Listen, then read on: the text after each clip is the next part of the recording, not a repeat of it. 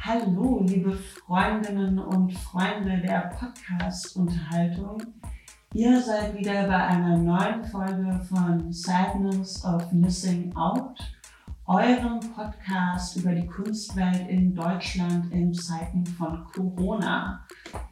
Auch diese Folge wird eine Folge auf Englisch werden. Ich hatte nämlich gestern die Möglichkeit, mit der Kuratorin Aneta Roskowska von der Temporary Gallery in Köln zu sprechen. Ich freue mich sehr, euch das Gespräch gleich zu präsentieren. Ein wenig zum Hintergrund. Ich habe mit Aneta über die Ausstellung Floraphilia Revolution of Plants gesprochen, die eigentlich gerade die aktuelle Ausstellung in der Temporary Gallery ist. Aneta erzählt uns über den Hintergrund der Ausstellung und wir sprechen auch darüber so ein bisschen allgemeiner, was denn die aktuelle Situation der Corona-Pandemie für die Kunstwelt bedeutet und wie sie als Kuratorin mit der Situation umgeht. Viel Spaß! Ich bin im Haus, du bist im Haus, ich bin im Haus, du bist im Haus. Floraphilia, Revolution of Plants at the Temporary Gallery in Cologne is a, a spin-off of a project that you did before that has been shown uh, in two different places already.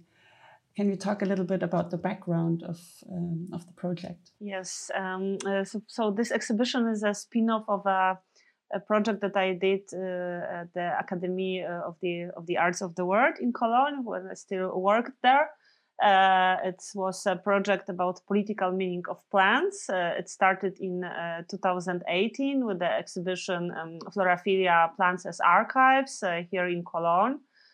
this exhibition was um, about um, colonial past of botanical gardens, about plants how lives of plants intertwine with history, different uh, events in history.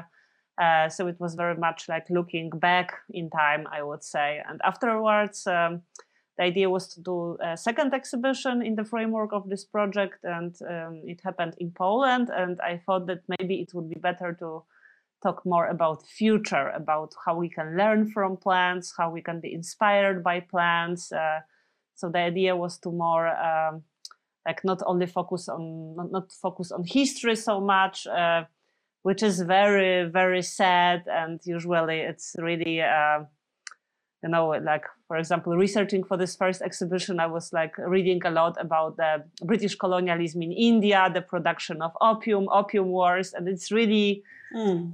really hardcore history so i was thinking it would be nice in the second exhibition to have something more future oriented that gives us uh, maybe a little bit of hope. so, so the exhibition at Temporary Gallery is more like a um, reworked version of the exhibition that I did um, in Warsaw at Warsaw Biennial, and um, I basically uh, uh, included more artworks in the exhibition and uh, expanded it.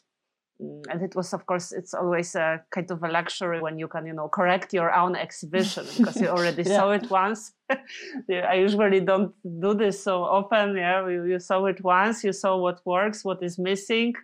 So now you can do it better. So the one in cologne uh, i think it's uh, it's better than in warsaw I, I, would i would say from curatorial point of view. But i think also already in warsaw it was quite nice but yeah Interesting. And now you are planning to turn it into a kind of then third presentation of the exhibition because you're also planning to move it online. So that becomes a kind of a third version of it. Yeah, yeah, actually, you're right. I was not thinking about it in this way, but uh, totally right. Uh, of course, you know, we had to close the institution as uh, all, you know, other institutions. And I, of course, I totally understand it, but it was mm. very sad, you know, to close exhibition one week after opening and it was really a big effort for us. We are a very small institution and such a big show with like uh, uh, 18 artworks. It's it's really uh, a challenge for us, and I think we did it very well. And then to close it, uh, so I, I, I just feel obliged also. Um, towards the artists uh, to do something because we don't know uh, how long the exhibition will be will be closed. Yeah. So and anyway, you know, I I I, I think. Um, we would need to, but maybe we talk we'll talk about it later. We would need to approach this issue anyway because of the climate change and uh, people less traveling. So, but yeah, we can talk about it later. But yes, we we want to put it online, and uh, we were working on it. So I hope in the next uh, next week uh, it will be ready. Interesting. And so, um, can you just give a little bit more background of um, of your thoughts on, on on this project exactly? So the title is Revolution of Plants, and you you try to go into like the futuristic or um, utopian potential that plants and the way that they live and and work and communicate um, that uh, to transform that in, into um, the space of the temporary gallery. Yes, and I think there is there is really a lot to learn about. Um, like an aspect uh, that was very important for me is that usually we we don't think about plants as you know beings that could teach us anything and you know i'm a philosopher uh, and if you look at different philosophical theories or systems like plants are you, you know like the lowest type of being? If, you read for example in uh, hegel's philosophy they are like the most you know underdeveloped uh, and they are really low in in these hierarchies that uh, philosophers used to construct. Uh, and uh, and now when we there is much more research uh, on plants and we see that plants are much more complicated than we we think that they communicate that they react to their environment that they have some kind of intelligence. And i think this new research is really interesting. Um, we have also many artists are exploring this um, uh, this so-called invasive plants uh, and how how they spread. And this is also unbelievable like how you know some plants they can diminish the value of a property mm. if, if they are there because it's impossible to get rid of them.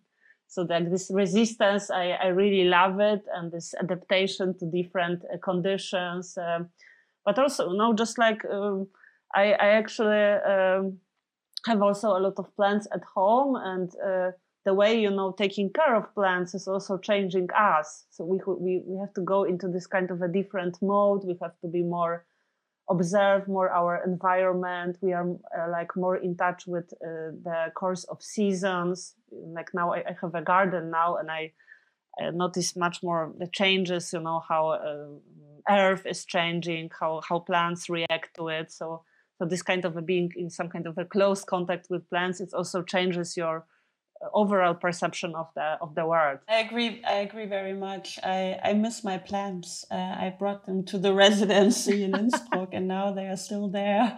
oh, okay. Um, so I hope they are well taken care of. It was promised.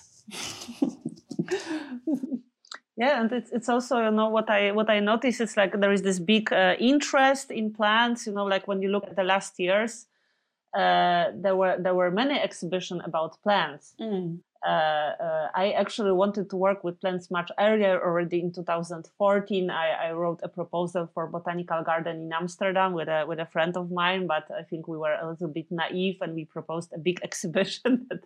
I think the botanical garden would be difficult for them to accommodate something like that. Mm. But anyway, there is this kind of um, uh, more intense interest in plants and you can see you could see, see it in the manifesta in palermo there was this big exhibition uh, naturgeschichten des politischen in mumok uh, there was an exhibition on gardens in um, in berlin uh, in uh, i think martin yeah. martin gropiusbau uh, so so and it's uh, i find it also quite compelling why there is so much interest in plants why so many people want to grow plants like you know plants are stars of yes. instagram.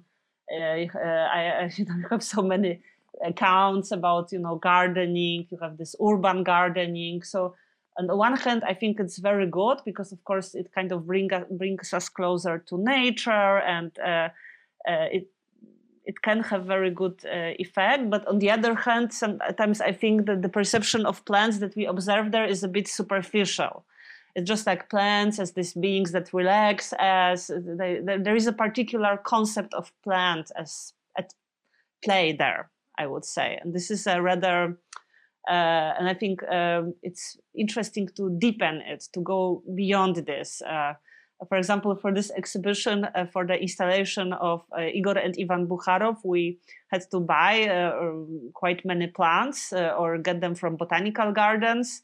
And they were mostly interested in poisonous and hallucinogenic plants. And I realized that really many plants are actually, it's forbidden to even have seeds of them. Yeah. Like plants have this kind of a really destructive, dangerous potential uh, that uh, doesn't uh, appear on, mm. on Instagram.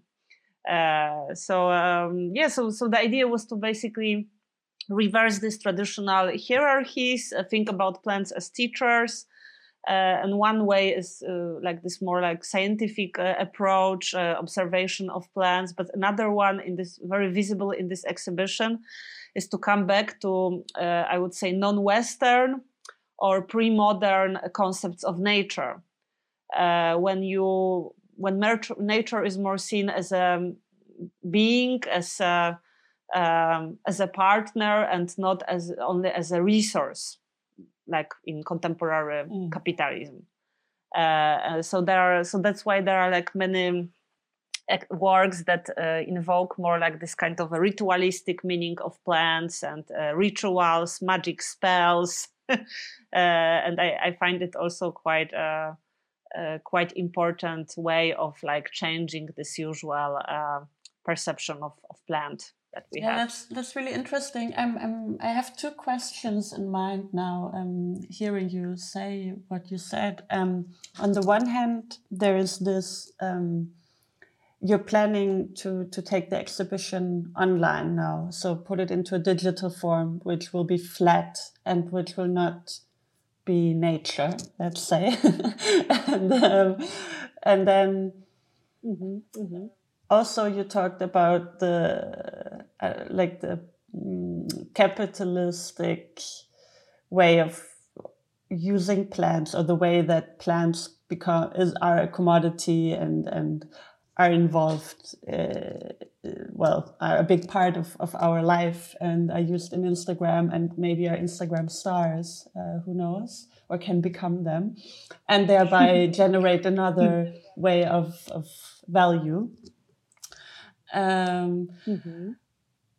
yeah i don't know uh, well I, I wanted to ask two questions but now it seems more like a comment but um, maybe you you heard the questions in there like how if we put the plants at the center and and is it still necessary to transform them into the digital representation then or what does it do again there you know mm-hmm. Mm-hmm. yeah that's an interesting question also in reference to like you know curatorial approaches um, I would say, you know, I treat it in a as a kind of in a very simple way. I don't have any deep philosophy about it. It's just, you know, the exhibition was supposed to be open. now it's closed. It's funded from public money. Yeah. And it's, uh, you know, we are funded also from public money. So I kind of think, okay, we have to do something. And then you, you are right, of course. Then there is this question like how to mediate this exhibition because it's a very yeah. sensual exhibition it involves living organisms. I, I, I, you know, I'm watering. You know, today I was watering these plants for like I don't know, like almost mm. one hour. You know, some of them are still in, in, you know, in buckets with water. You know, yeah. so it's it's really it's uh, and how to give a glimpse of this. Yeah, but I I think. Um, we made movies, uh, we made photographs, and we will also have a little public program, like not the one that we planned, but you know a bit less events. We can also talk about it later. Uh, uh why less, actually? but uh, uh, I'm fully aware that this is not a, a, perfect way of approaching the exhibition. On the other hand, you know, I. I, I think you know we also will rely on the imagination of the viewers but actually you know we are so used to images now movies and we still have deep connection to them yeah? Like you know like everyone is watching this tv series. It's not real yeah? We are not in the same room as these people. It's the form of a film. But we are kind of used to this kind of a mediated yeah. experiences. So and you know like even being like um, we also should not uh, i think overestimate this value of this direct experience. Like you know, as a philosopher, I always have will have have to undermine the notion of uh, directness that we have uh, when we are in the exhibition space. We have we are directly approaching the exhibition. That's also not true because maybe when we are in this space we are tired maybe we came with a friend and we actually focus more on conversation with this friend you know like um, i would say that it's it's never that we have a full and direct access to anything so i think with some imagination and you know a closer uh, a closer engagement with photographs with movies uh, people might have even stronger uh, uh, experience of this exhibition than if they were really in the physical space. I agree. I, I, I also I've seen I've seen some things now online um, exhibitions, but and also video works and, and things uh, that I found because I'm yeah I'm just really interested in, in in these reactions now, and I felt like with some of the experiences it really was a very touching and inspirational way of looking at the work that that I'm not sure I would have had if I had been there at the opening, for example, mm. like you say, mm. and was distracted by talking to people and all of this. Um, and I was also thinking about yeah about this, of course, about the the factor of the directness that you have in the space with an artwork, but also um, art events as social gatherings, which is a whole nother thing, which not necessarily, which is around art, but then is something else in itself. Of course, somehow. Mm. And this is something that is very important uh, for uh, me at Temporary Gallery, the social. Um, uh, so I, I uh, uh, of course, I miss it. Exactly. Yeah. Yeah, because you put so much effort in, in really nice programs where people come together and discuss and really, um, yeah, really connect over artwork. Yes, and with food, you know, like we try to have, have food and so on. Yeah, that's definitely very important for me. You know, I, I, I kind of tend to think, okay, this kind of a very radical lockdown is something that we have now. I uh, I don't think we'll have it forever. You know, so I think for a while we can yeah. survive this. Um, we are planning to do some events on Zoom, so we will have some encounters. And I I did some Zoom meetings in the last weeks, and I think that they work actually very well. Of course, maybe it's not the same, but uh, uh, still you know in terms of like exchange of knowledge experiences information it, it, it can work very well. So i think you know for a while we we will uh, we will work like that yeah? But then it's this question how um, how all of this will you know how long will, will this be? And i think until we will have a vaccine for the virus probably we will have to diminish uh, the intensity of the social yeah. contacts yeah so this will be uh, this is of course very very sad and it's um, I, I, think we will have to probably experiment more and more with this online yeah.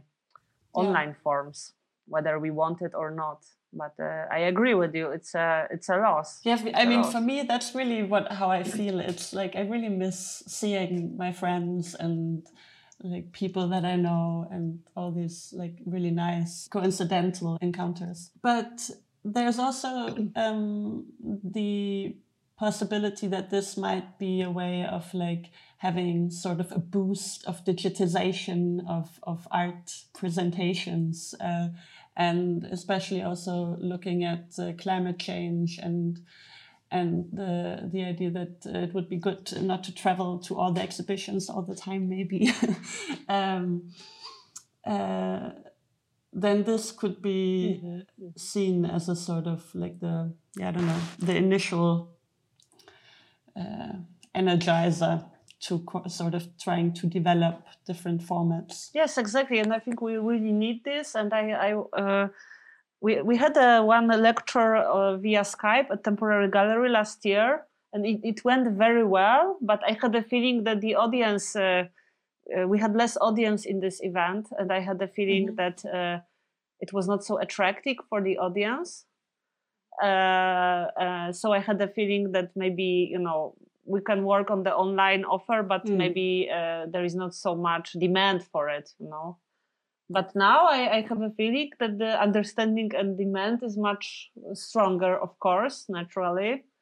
Uh, and maybe I hope it will stay with us uh, because uh, I, I, really, you know, uh, I was so much traveling last year that I, I really had enough of it. You know, I, I, think traveling is really overrated, and uh, I have this friend, you know, in Krakow that is traveling very rarely but if you talk with him about the artwork, what happened, you know, in mm. Venice Biennial, he knows really uh, almost everything because he's watching things on Vernissage TV or photographs, uh, doc- documentary movies, and he's actually very well hmm. educated mm. and he's not traveling. Uh, he's traveling very rarely. So, so this is uh, uh, probably also um, possible. But maybe you know we will have some new art forms that are more adjusted to this situation, like one to one, you know, encounters. Maybe art will become, maybe the contact with artists hmm. will become something more personal. Uh, maybe we will uh, do more things in like smaller groups, you know, maybe. Uh, I don't know. Maybe there, maybe there will be some, you know, creative responses to the to the situation.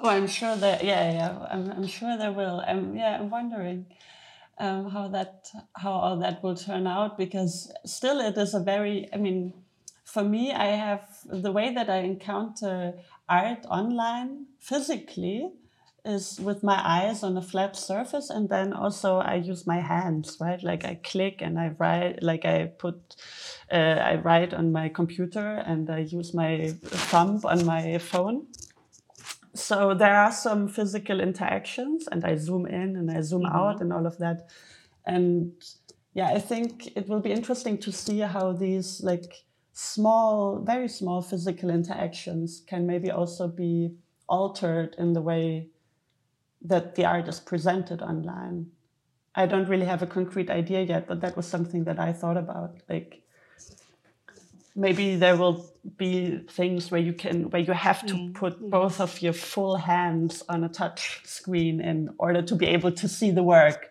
or you know yeah or, or maybe you know we will have uh, be able to visit exhibitions but the visit will look differently you know maybe mm. uh, we will be visiting in smaller groups you know or uh, uh you know I, th- I think the the problem now is that we don't know exactly how this virus uh, gets uh, transmitted you know like how is it with this with t- touching objects and so on.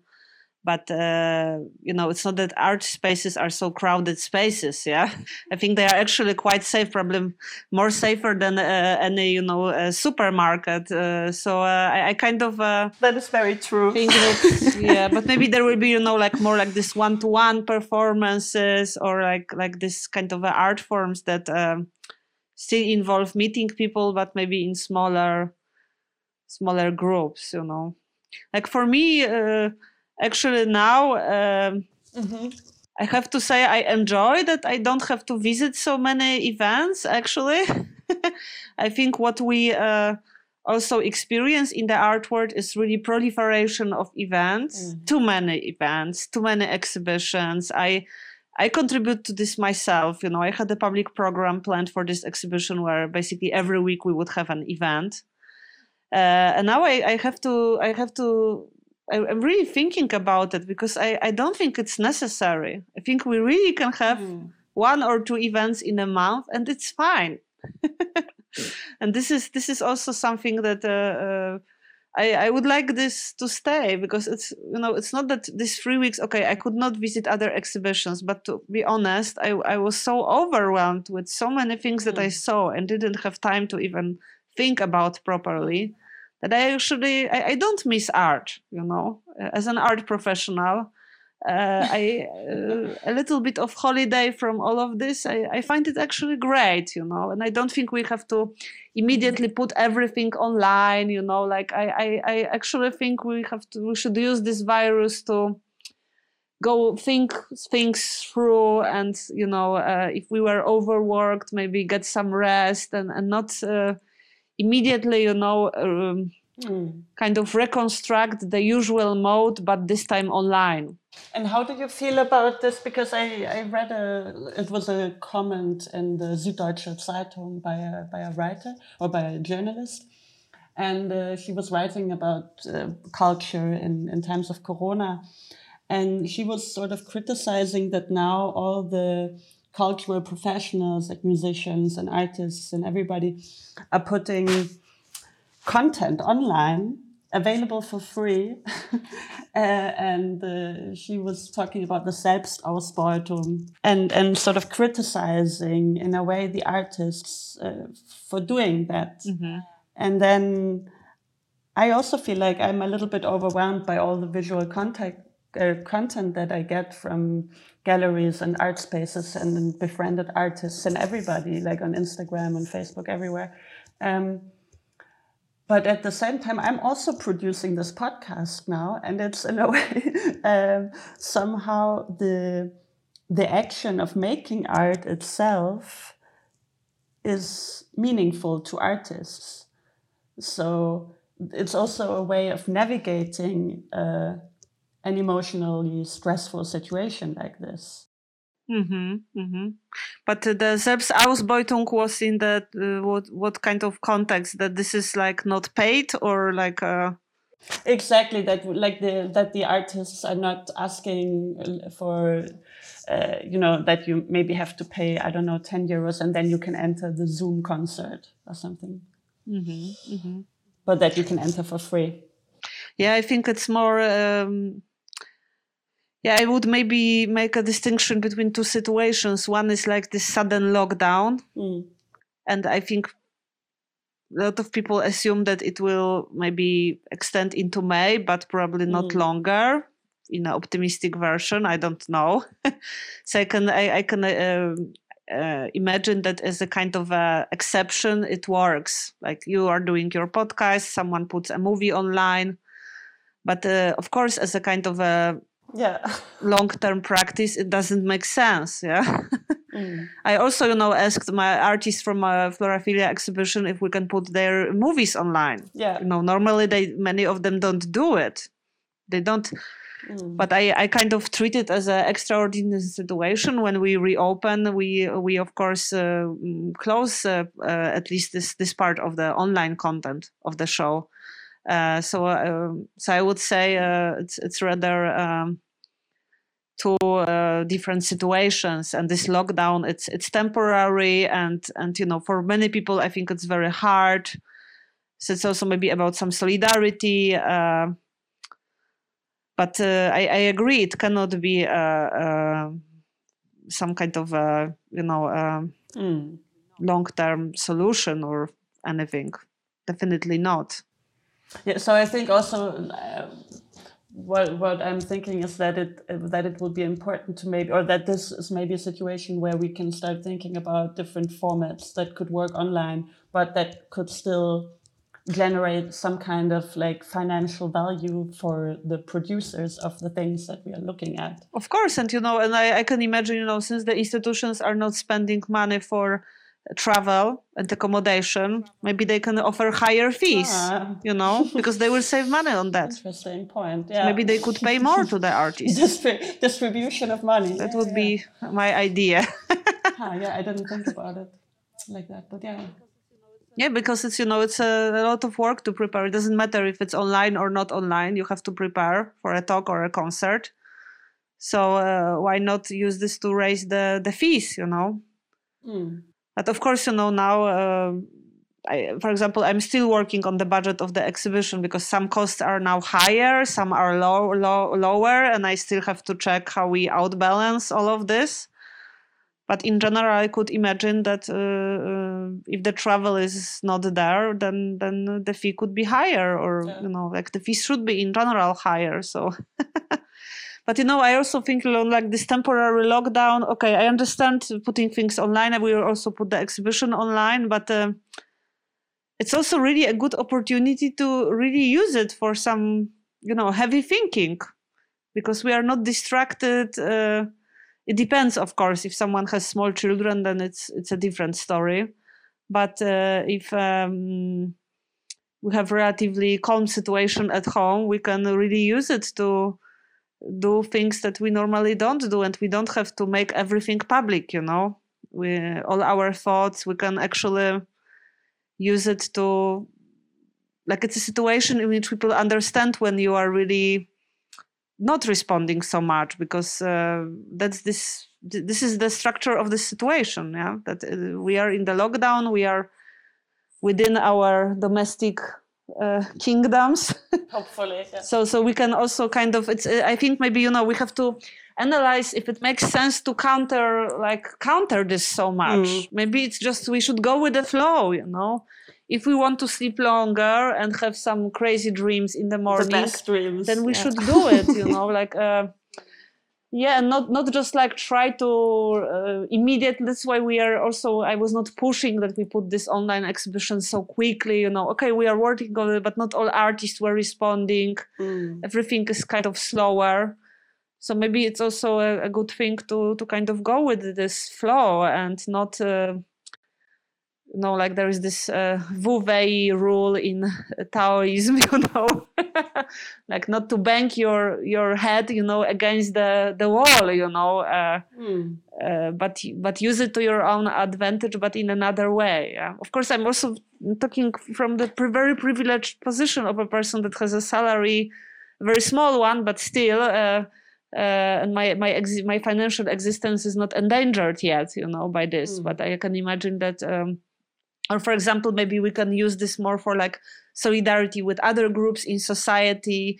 Maybe we work a bit less but we do some shopping for our neighbors you know like maybe we do some uh, kind of a more political or community based work. And, and maybe you know we try to bring this to balance you know that we are working so much but we are not doing so much for our community. We are not doing any volunteering work. We only concentrate on our individual success you know uh, maybe this is also you know in a situation like this this is kind of more logical to go into this direction.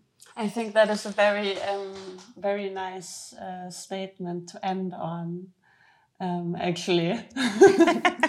Um, thank you well, for yeah, invitation thank you, thank you, for taking the time. I'm, right now i'm looking out of the window here in the apartment where i am and the, i'm looking onto a wall and uh, in the last like five days now here the it's like a wild wine that is growing on the wall. And now it's like starting to grow very slowly. So what you said in the beginning the way that we're looking at um, uh, at plants and see them do what they do um, is what i'm looking at right now. And the sun is starting to come down.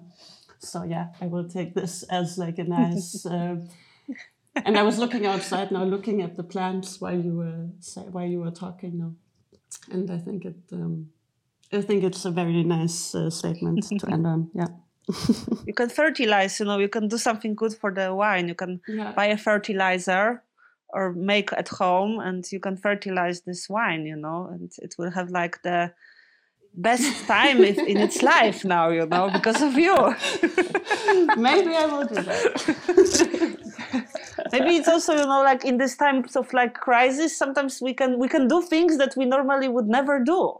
That's maybe also the the nice nice thing about it. It is. Right. Okay. Thank you very much. Thank you. So let me know if you are in cologne uh, yeah. after everything ends and let's have a coffee. Yeah that, that would be great. Let's continue. Okay. Okay Okay.